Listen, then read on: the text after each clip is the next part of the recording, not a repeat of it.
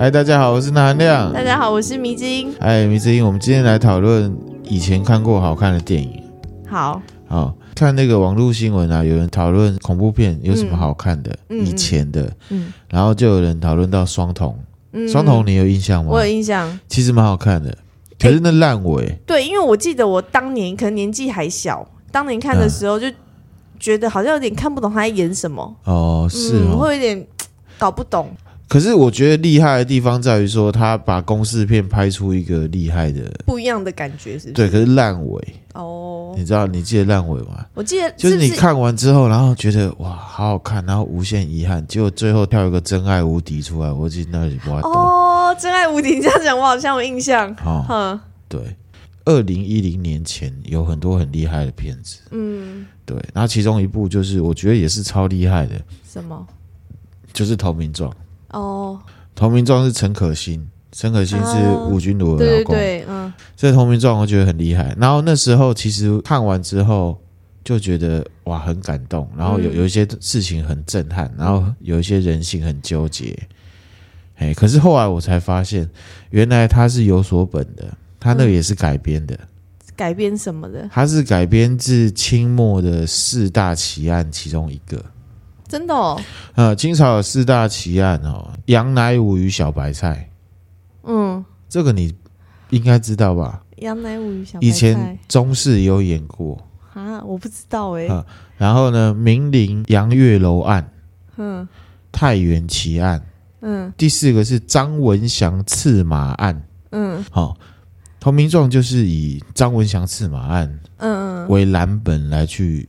拍出来的哦，是哦、嗯。那你记得《投名状》的剧情吗？我只记得抢钱、抢粮、抢女人。对，这句话在这个剧里面是非常关键的。对，它等于是把虚构的剧跟真实的事件扣在一起，而且这是一个核心的观念哦。嗯、我等一下讲给你听。好，大概的剧情就是说，庞青云就是李连杰演的，嗯、他是一个武艺高强，而且他很有谋略，是一个非常有志气，想要平定。动乱的一个人，嗯，然后他有一天因为一些关系打仗的关系，然后他就被山贼给俘虏了，嗯，然后山贼的头领就是二哥赵二虎。啊，赵二虎就是刘德华演的，嗯，然后呢，山贼营里面呢，这个老大之外，老大还有一个小弟姜武阳，嗯，姜武阳是金城武演的，嗯嗯，好，然后三个人就义结金兰嘛，嗯，然后开始就替清朝打仗，打来打去，打到最后，你记不记得怎么样？庞青云用他的谋略跟他的武艺，依靠山贼赵二虎跟姜武阳他下面的这一帮山贼兄弟，嗯，从基层开始打，嗯，一路打仗过关斩将，平定了太平天国之乱，嗯，然后庞青云也因为打仗，他的名声就一直起来，到最后的结果是。庞青云他要去受封两江总督，嗯嗯嗯，对对对。可是这中间有一些过程，大哥竟然跟二哥的女人搞在一起了。嗯，赵二虎很纠结，很一直烦他的大哥。大哥为了要成就他的功名，施展他的抱负，叫人把二哥给杀了。后来还有流行一句话，就是大哥是对的嘛。哦，对对对，大哥是对的，其实是姜武阳讲的。嗯，姜武阳他在打仗的过程中，一路都挺着大哥。嗯，可是呢，因为二哥被杀了，而且他发现大哥杀二哥是大哥要二哥的女人，嗯，所以杀了他。嗯嗯，然后呢，小弟就跳出来跟大哥打，打架打架打架，然后大哥就被小弟杀死了。嗯。然后他就讲说：“乱我兄弟者，必杀之。”有没有？嗯，当初大家写了投名状嘛。嗯，我的大哥乱我的兄弟，就是我的二哥。嗯，所以我要杀他。嗯，这样，然后整个结尾就是很悲壮，悲壮真的。然后有很多层，因为刚刚讲的都是情感面的这样子。嗯、就是你知道投名状是什么吗？投名状是什么？对，片名、啊、不知道对不对？呃呃，他他是他他是片名，片名啊，他是片名没错。可是他其实是指一个，譬如说我问你双瞳是什么，你就不会跟我说 那是片名嘛，对不对？有一个人有两个瞳孔，对对对，那就表示你不知道投名状是什么。它 跟生死状不一样啊、哦。嗯，其实投名状它的由来是来自于《水浒传》。嗯，好，就是英雄好汉要加入黑帮。嗯，就要签一个生死契约，嗯，或者是去杀一个人，哦，以示自己的英勇或者是什么忠诚之类的，是这样子讲。可是其实实际上的意义是什么？就是说，譬如说我要加入你的黑帮，对不对？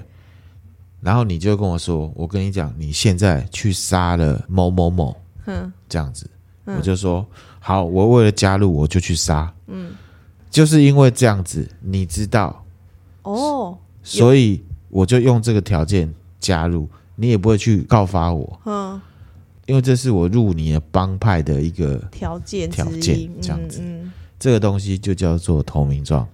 哦，有一点就是有一点把柄在别人手上，就两个有一个共同的一个邪对利益恶的什么关系，嗯。对，然后就是，可是后来就会被升华兄弟要结拜这样子，嗯。因为你记得像那个投名状一开始他的广告是好像三兄弟桃园结义，对，所以呢，投名状就可以理解为加入黑道的申请书啦。嗯嗯。对对对对，投名状它的英文叫做 Warlord，就是军阀的意思。嗯，我觉得它这个英文名字跟中文名字取得很好，哦，因为其实这部整部片就是大时代环境加上个人的情谊纠结嗯。组成的，嗯。所以呢，投名状没有办法完全代表这部电影。嗯，Warlord 也没有办法完全代表这部电影，非得要把这两个加在一起才会是代表这部电影，哦很厉害。为什么军阀也可以部分代表这部片呢？嗯电影里面为什么要打仗？嗯他们是要代表清朝去打一个叫做太平天国的一个内乱。嗯太平天国内乱，一八五一年到一八七二年，十九年快二十年的中国的内乱。哇，好长哦，嗯，而且太平天国是中国历史上规模最大的战争哦，他所以我们以前小时候念的历史课都没有讲到这一段，都没有讲。他有讲太平天国，可是他没有讲这个是中国历史上规模最大的战争。啊，你知道哦中国有很多战争，譬如说什么秦始皇有没有打春秋战国嗯时代打得乱七八糟，有没有？嗯都没有这一场来的大。这一场十九年里面呢、啊，总共造成中国人死伤多少？两千万到七千万之间，哇塞，好惊人的数字哦！好惊人的数字。投名状在电影是其实是有所本，这个案子啊，张文祥刺马案也是真实事件来的，嗯，所以这都有记载就对了。好，真实历史变成了张文祥刺马案的这个四大奇案，然后投名状再用这个去改编，去改编、真实的事件是怎么样。好，真实的来听真实的。同治九年的七月二十六号，嗯。投名状里面这个庞青云的角色原型，嗯。两江总督，好，他叫做马新贻，嗯，他在当地的官府附近啊被刺杀身亡。哦，两江总督非常大，那个官是有九品，对你知道吗？有九品芝麻官的九品，九品有正跟那个副，两江总督是正二品，嗯，数字越小越大，是是？对，好，九品芝麻官就是最小的的意思。哦。好，他等于是管了江苏省、江西省、安徽省这三个省的什么军政大权。嗯当时平定了太平天国之乱，所以这三个地方其实就是最多军队集结的地方，嗯是超级大官，嗯嗯，有点像是侯友谊这种等级乘以三，乘以三然后再加上国防部长。哦，这么大，很大因为官制不一样，很很大的一个官哈，他被刺杀了。嗯。很出人意料的事情发生了。嗯。这个杀他的人啊，没有逃跑，哦，所以知道他反而留在现场大喊：“嗯。刺客就是我，张文祥。”那电影里面喊的是什么？“ 乱我兄弟者，必杀之”，嗯。对不对？嗯。然后呢，他就想说：“刺客就是我，张文祥。”静静的在原地等着这些官差官兵来抓他，这样子。嗯好，然后刚刚有讲嘛，两江总督是非常大的官，嗯正二品，可是马新贻他上任是一品哦，他兼了兵部尚书。兵部尚书是什么？就是全中国的国防部长。哦，其实他的官是超级大，一品官。嗯嗯，然后这个事情啊，因为很轰动嘛，对哎最大的官死掉了而，且那个刺客就在站在那边大对喊，然后呢，这个奏折就送到北京去。嗯那北京那时候的执政者是谁？同治皇帝嗯后面的慈禧太后。啊，是慈禧，对，啊，慈禧太后她看了之后吓一大跳，下令说当地的官员马上来审讯。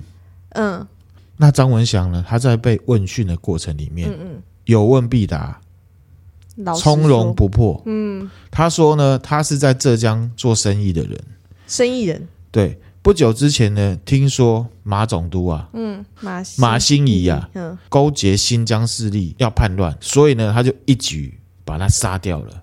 嗯，这个动作呢，其实是为了救国。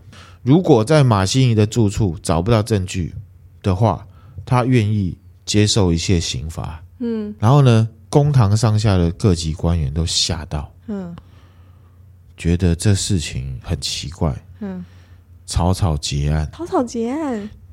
这后面呢、啊、有很多的背景，我等一下慢慢来跟你讲。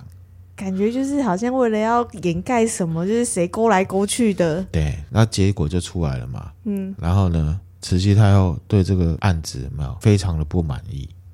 对啊，怎么可能？怎么会这样子这么简单就结束了？啊、就是好像把它弄成就是单纯的一个爱国之举，然后杀了官这样子。嗯嗯、然后因为你杀了这个官，你还是要受刑罚。其实后来那个这个。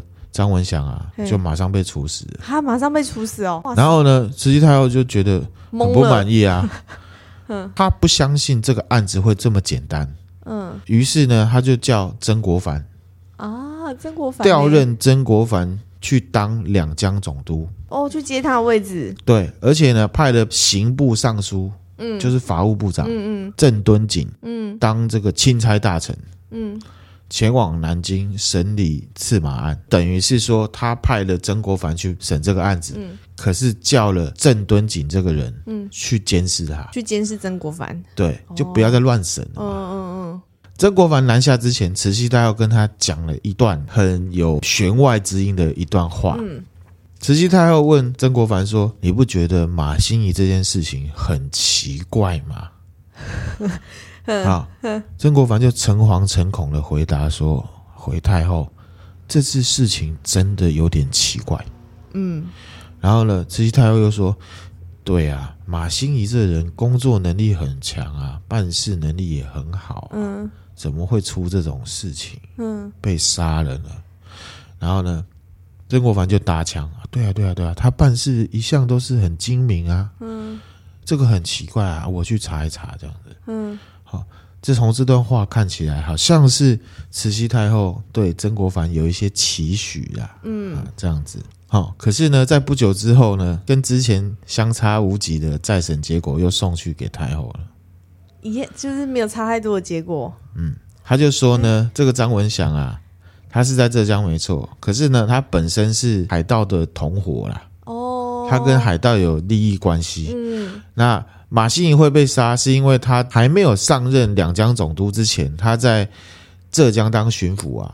嗯，曾经这个专心的清剿海盗。嗯，很多的他的海盗同同伙啊，都被马兴仪给杀光了。哦，嘿，所以呢，他就等于是一来他没生意做了，二来他的同伙的他要报仇这样子。在此同时，也有一个说法，张文祥的老婆跟人家跑了。嗯，他去向两江总督马兴仪拦轿申诉。嗯，马兴仪觉得这是鸡毛蒜皮的小事，所以没有受理。所以张文祥呢，就是怀恨在心，然后呢，又受到这个海盗同党的这个煽动，嗯、就跑去杀这个马兴仪，这样子，新仇旧恨交叠，这样子。好，这个结果出来之后，有没有？这个慈禧太后看了，觉得跟之前差不多，而且曾国藩下去去当了两江总督之后啊，这个案子拖了八个月，八个月才调出调查出那些不免让人家心生怀疑。对，而且呢，参与这个案子的官员啊，多达五十人调查哦。嗯，重大的案件呢。对，然后呢，张文祥就草草的被处死了，然后结果就是这样子。嗯嗯。嗯所以慈禧太后对于这次的结果也是不还是不满意，不满意。好，嗯、那后来怎么样呢？赤马案啊，开审在南京的街头，嗯，哦，出现流言呐、啊，嗯嗯，有人非常具体的说啊，马兴仪他在安徽当官的时候，嗯，曾经呢剿匪，嗯，就是去杀山贼，嗯，在一场战斗里面嘛，官兵打输了，嗯，被土匪给俘虏了。哦，俘虏之后呢，他就跟土匪的头头，哼，勾结，还有另外一个人结拜成异姓兄弟。哦，这就是同名状的那个啊，对，模型。嗯，张文祥就是三弟，中间还有一个二哥，可是这个二哥的名字大家不知道。哼，所以马新贻是大哥，迷之二哥，然后呢，三弟是张文祥。哦，然后呢，这个山贼里面这两个人就是二哥跟三弟，摇身一变变成的军事将领，帮马新仪打仗。嗯，让马新仪战功一直累积起来，哒哒哒哒一直叠上去。嘿。他才被慈禧太后认识，后来叫他去当两江总督。嗯，这架构一模一样，一模一样。可是呢，马新仪啊，对自己这两个兄弟啊，蛮忌惮的，所以呢，他就是会收割，嗯，收割两个人的功劳啊。嗯，这里其实现在办公室很多了啊，好，甚至呢，他也一样，他把二哥的老婆呢拐上床了，真的哦，嗯，奸情败露之后。马心怡干脆给他的这个二弟啊，直接扣上一个莫须有的罪名，嗯，把二哥给杀了，给他处理掉这样。三弟张文祥逃出来了，嗯，这个三弟啊，为了杀掉这个不讲道义的大哥马新贻，嗯，前前后后其实已经刺杀了六次了，前面都没成功这样。对，马新贻都没有讲，他根本知道那个人是谁，嗯，第七次才成功，就是在南京，嗯。他就死了，嗯，这样子。然后呢，这个传言里面的这些流传者啊，还信誓旦旦的说，这个马心怡啊被杀死之后有没有？他旁边有一个小老婆，嗯，知道他死了，马上就掉刀身亡了。嗯，这个人呢，就是二弟原本的老婆。哈，所以呢，真实的事件总是比电影呢黑暗很多。对。其实还有一种说法，嗯，马新贻还没死之前啊，跟这个江苏的巡抚，一个叫丁日昌的，这个其实我们小时候历史课本也有念到，嗯啊，关系很不好，哦，很不好。那你知道官二代的小孩总是会干一些奇怪的事情吗？嗯嗯。就有一天呢，这个丁日昌的儿子啊，犯法了，嗯，然后呢，这个马心怡啊。坚持要依法处理，就是逮到辫子的就要好好的给他弄下去。对，丁日昌呢就买凶，哦，就把他干掉了。这是第二种说法。哦，好，第三种说法比较黑暗。赤马案的凶手幕后主使者是谁？是谁？你知道吗？谁？湘军集团。好，这个湘军集团是什么？我等一下接下来讲。好，投名状上映之后，有流行一句话。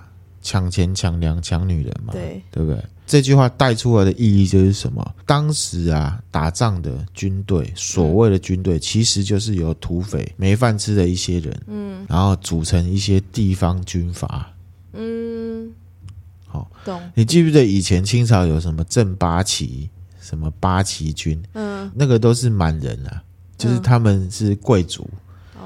贵族对，真正平定太平天国的军事武力啊，是清朝末期，就是那个时代最大的汉人军队。嗯嗯，这个最大的汉人军队就是湘军。嗯，好，就等于是清朝，他虽然管了整个中国，对，可是呢，太平天国也是中国人，他从太平天国是从广西开始内乱起来的。嗯。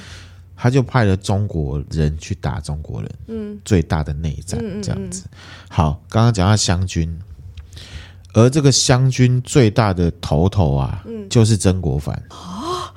最大的军阀其实就是他。我们都以前都觉得曾国藩是文人，也很厉害，有没有？没有，是因为他有拳头，他下面有非常庞大的。这个这个部分是真的，是真的，都是真的，这些都是史实。哦。湘军呢、啊，在最高峰的时候，总共有三十万人，好多，哦，非常多，三十万呢。解散的时候还有十三万人，嗯，非常大。所以其实连慈禧太后都很忌惮这个湘军，嗯嗯，所以才会让曾国藩去做高官，就是至少在我眼皮眼皮子底下。对，然后还有一件事情，晚清有四大名臣，汉人的名臣，嗯。曾国藩、李鸿章、左宗棠、张之洞，嗯，这四个人全部都是湘军系统的。是哦，全部都是湘军系统的。他这个湘军系统的影响到什么时候？你知道吗？在民国初期已经推翻满清了哦。一些北洋军阀，他们其实就是湘军系统分出来的。哦，贯穿整个中国近代史的一支军队。然后湘军最大的特色就是什么？他们攻进那个苏州城的时候，抢钱、抢枪、抢粮、抢粮门，有没有？然后呢，不是有一个年轻人要去强暴女生，嗯，被那个庞青云看到要杀他，嗯，赵二虎跳出来挡，嗯，我们这帮兄弟要打仗就是要钱、要吃饭、要娘们，嗯，我们打进来你不让我这样子，我怎么跟我兄弟交代？嗯，然后庞青云说什么？说什么？我们以前是土匪。我们现在是军人，嗯，因为这些人都是赵二虎的人马，对，当山贼的时候的兄弟，嗯、然后很生气嘛，然后呢，姜武阳啊，金城武夹在中间，嗯，不知道该怎么办，嗯、因为这个人也是他也认识啊，对啊，有感情的，他就哭啊，然后他就说、嗯、大哥是对的，然后呢就杀，哦，不能抢，对，这样子，嗯，好好，湘军最大的特色就是军纪差。最出名的就是曾国藩的弟弟、嗯、曾国荃，嗯，吉志营，嗯，片子里面不是有三字营什么营的有没有？嗯，吉志营当初啊，太平天国的首都南京啊被攻陷的时候有没有？曾国荃的吉志营是第一批进去的，嗯，见人就杀，奸淫掳掠，通通都来，老人小孩都不放过，还砍头抛着玩。哎呀！有人上书给曾国藩说：“你弟弟的军队军纪败坏。”嗯，劝曾国藩要把弟弟斩首。嗯，整顿军纪。嗯，后来有吗？当然没有啊。哦，那一种很悲壮的事情，选择做对的事情，只能会出现在电影里。电影里。哦，好。曾国藩包庇他弟弟。这个跟电影演的完全不一样。嗯嗯，还有另外一个不一样的，这个电影跟史实的差距啊。嗯，电影里面庞青云攻进苏州城的时候，粮草不够。嗯，赵二虎潜进去，嗯，跟对方的将领单挑，嗯，打赢了，然后里面就开城投降了。对，条件是你不能动我的人。可是庞青云把军队带进去之后，因为已经打很久了，弟兄们都没有粮草可以吃了。嗯。怎么可能再养这一群人？嗯，姜武阳又跳出来了。嗯，大哥是对的。然后呢，就拉弓 坑杀这些投降的军队。然后呢，三个人都边哭边那个，嗯，很悲壮，对，对不对？可是呢，事实上是怎么样？怎么样？李鸿章啊，嗯，当初在打苏州城的时候，接受了太平天国的投降。嗯，条件是。对我们投降，可是你不能杀我们。嗯，可是他一攻破进去之后，嗯，把他们全部杀光，狂杀，狂杀，嗯，没有粮草问题。对，他就是想把他们杀光这样。对，而且啊，李鸿章攻得破苏州城是因为什么？你知道吗？什么？英国军队帮他打，因为其实太平天国占的那个区域啊的省份非常多。英国进到中国只想做一件事情，就是要做生意，赚钱，赚钱。嗯。他要卖中国人鸦片。啊啊，鸦片，然后要跟中国人买茶叶，嗯，一样拿了茶叶嘛，然后去英国卖很贵嘛，嗯嗯。好，其实太平天国也是宗教起来的哦。太平天国的教义是禁止使用鸦片，嗯，而且呢，他们因为军队在打内战了嘛，我根本没有办法做生意啊，所以我帮李鸿章把你们干掉，嗯。这样子，嗯，好好，那就回到刚刚讲的，湘军军纪是很差的。嗯，据说啊，哦，这个是历史史学家查出来的。嗯，嗯，攻进的南京的时候，有没有整个城都收，烧杀掳掠，拿了很多钱。嗯，所有的钱财都被湘军啊洗劫一空了。嗯，后来呢，清朝呢曾经让曾国藩，因为曾国藩是湘军首领，去清查。然后呢，向上报太平天国的国库到底有多少钱的时候，嗯，啊，曾国藩的回复是说，天王府啊，太平天国在南京的皇宫，天王府啊已经被大火给烧掉了啦，瓦砾全无啊，嗯，没有任何钱，好有问题哦，啊，所以呢，随着太平天国被彻底的扑灭之后啊，湘军集团。跟清朝的关系有一种微妙的情况。嗯，第一个，你军事武力这么强，对，然后你说没有钱，怎么可能？对啊，怎么可能？当初平定太平天国的时候，最大的功臣应该是曾国藩。嗯，照理说应该是曾国藩要当两江总督。嗯，为什么派马新贻去？一个是担心湘军已经很强大了，对，你又派他当，很夸张吧？第二个原因是，他派马新贻去是要去查湘军 A 钱的事情，啊、所以才被杀。其实他又一定有几个猜测嘛？嗯嗯，会不会是曾国藩你自己杀的？嗯，因为你功最大，嗯，可是我没有派你当两江总督，一定怀恨在心，所以你把他杀掉，合理呀、啊，这推测合理、哦。然后呢，我也怀疑你呢 A 钱。所以我现在就派给你当两江总督，然后你帮我查钱的事情。嗯，所以呢，曾国藩才会诚惶诚恐的说：“是是是。”可是让这个案子草草了结。嗯嗯，其实就是他的下面的军队 A 钱了。嗯，传说这个慈禧太后位置给马新贻的时候，有没有？嗯，马新贻啊，跟家人说这次去呢会很危险，如果我死了。你们就嘴巴闭上，嗯，什么都不要说。要所以，曾国藩的湘军 A 钱的这件事情，其实是不能说的秘密。嗯，慈禧太后她在这么高的庙堂之上，她有点不太知道朝廷里面的腥风血雨。她也许知道，可是她没有办法完全那么了解。他就很强硬的派了马新贻去当两江总督。嗯，好像是要去帮他查这个案子。嗯，可是其实就是叫他去送死啊。若是依照这个传言，所以那个张文祥应该就是曾国藩他们派去的喽。为什么会说是满清四大奇案之一？哼，就是因为没有结果。哇，这是好悬哦！也看清楚，清朝他们也会怕这么大的集团哦。为什么我们中华民国一直以来都在做什么？军队国家化，嗯嗯，为什么一直要去强调军队是为是保护人民，然后军队是为总统听命于总统，不管这个总统是谁，嗯嗯，因为总统代表国家，嗯，军阀的意思就是说哪里有利益我去哪里打，哦，它并不是为了国家这个概念而产生出来的，军阀是因为有一群人没有钱，嗯，没有饭吃。土匪、强暴犯，各种从村子里面做坏事跑出来的人，没有地方跑到山里面，他们会做的事情就是烧杀掳掠。嗯，因为他们他们就是为了个人利益啦。然后渐渐一直一直集结起来。嗯，等他武力够大了，他就是一个军阀。嗯，他就有那个话语权去跟朝廷讲话。嗯嗯嗯，懂，去谈谈判谈条件了。对，哦，这个就是军阀，这就是强调军队国家化的。重要性，重要性。嗯，军队是为了保护国家人民，嗯嗯，而不是那一群。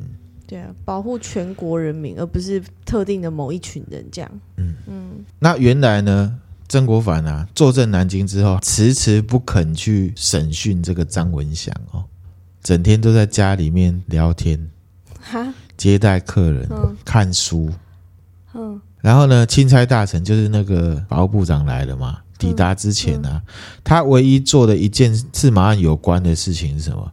就是写了一一副挽联呐，嗯，给马新贻的家人。他根本没有查案子。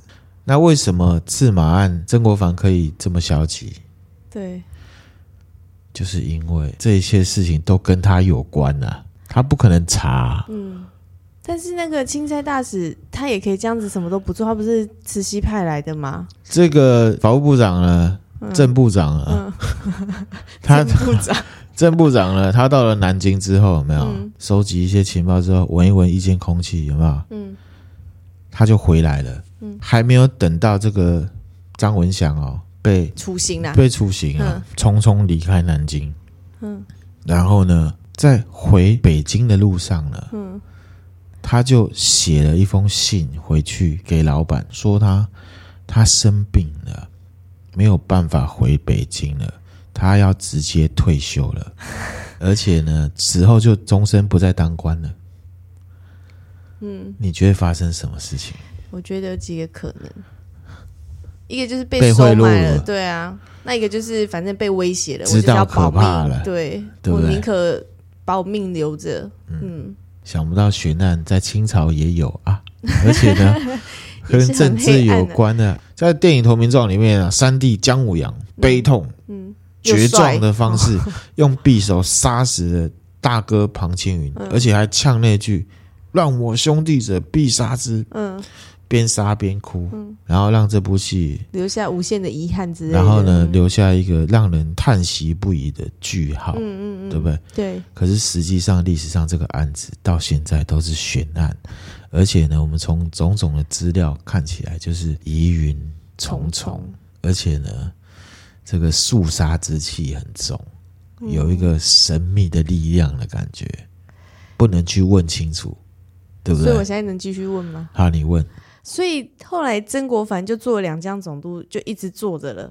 对，我讲后来的历史哈，嗯嗯。后来因为他自己也清楚这个内乱已经平了，嗯，他也很清楚慈禧太后，嗯，我这么大的军队，三十万人的军队，我这个内乱已经打完了，嗯，如果我没有自我阉割的话，他自己一定会出代志，嗯，所以呢，他就宣布湘军解散，嗯。解散的时候有十三万人，然后他就在朝为官，因为就是太平时代，接下来就是各国联军啊打来打去的这些的，然后呢，湘军的集团就到一个结尾，也没有没落，因为他后面还有一个什么淮军，又有分支出来，自己身为中国人，他很清楚，我让你当两江总督，当初为了要平定这个最大的内乱，所以呢，我允许你湘军可以这么多人，嗯，可是现在就不一样了，一样的事情。他这个是读书人，他很知道，当初刘邦对韩信也是啊，嗯，对，对不对？对，结果呢，雍正在杀年羹尧也一样啊，嗯、年羹尧也是最大的汉人将领啊。嗯、好，我们今天分享的内容就是这些啦。嗯，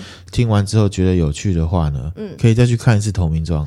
对，我应该会再找一看啊。如果有什么问题的话，我们可以在粉丝团留言，粉丝团留言交流。然后呢，历史也是很有趣的一个东西啊。嗯、然后我们接下来也会试着讲一些电影。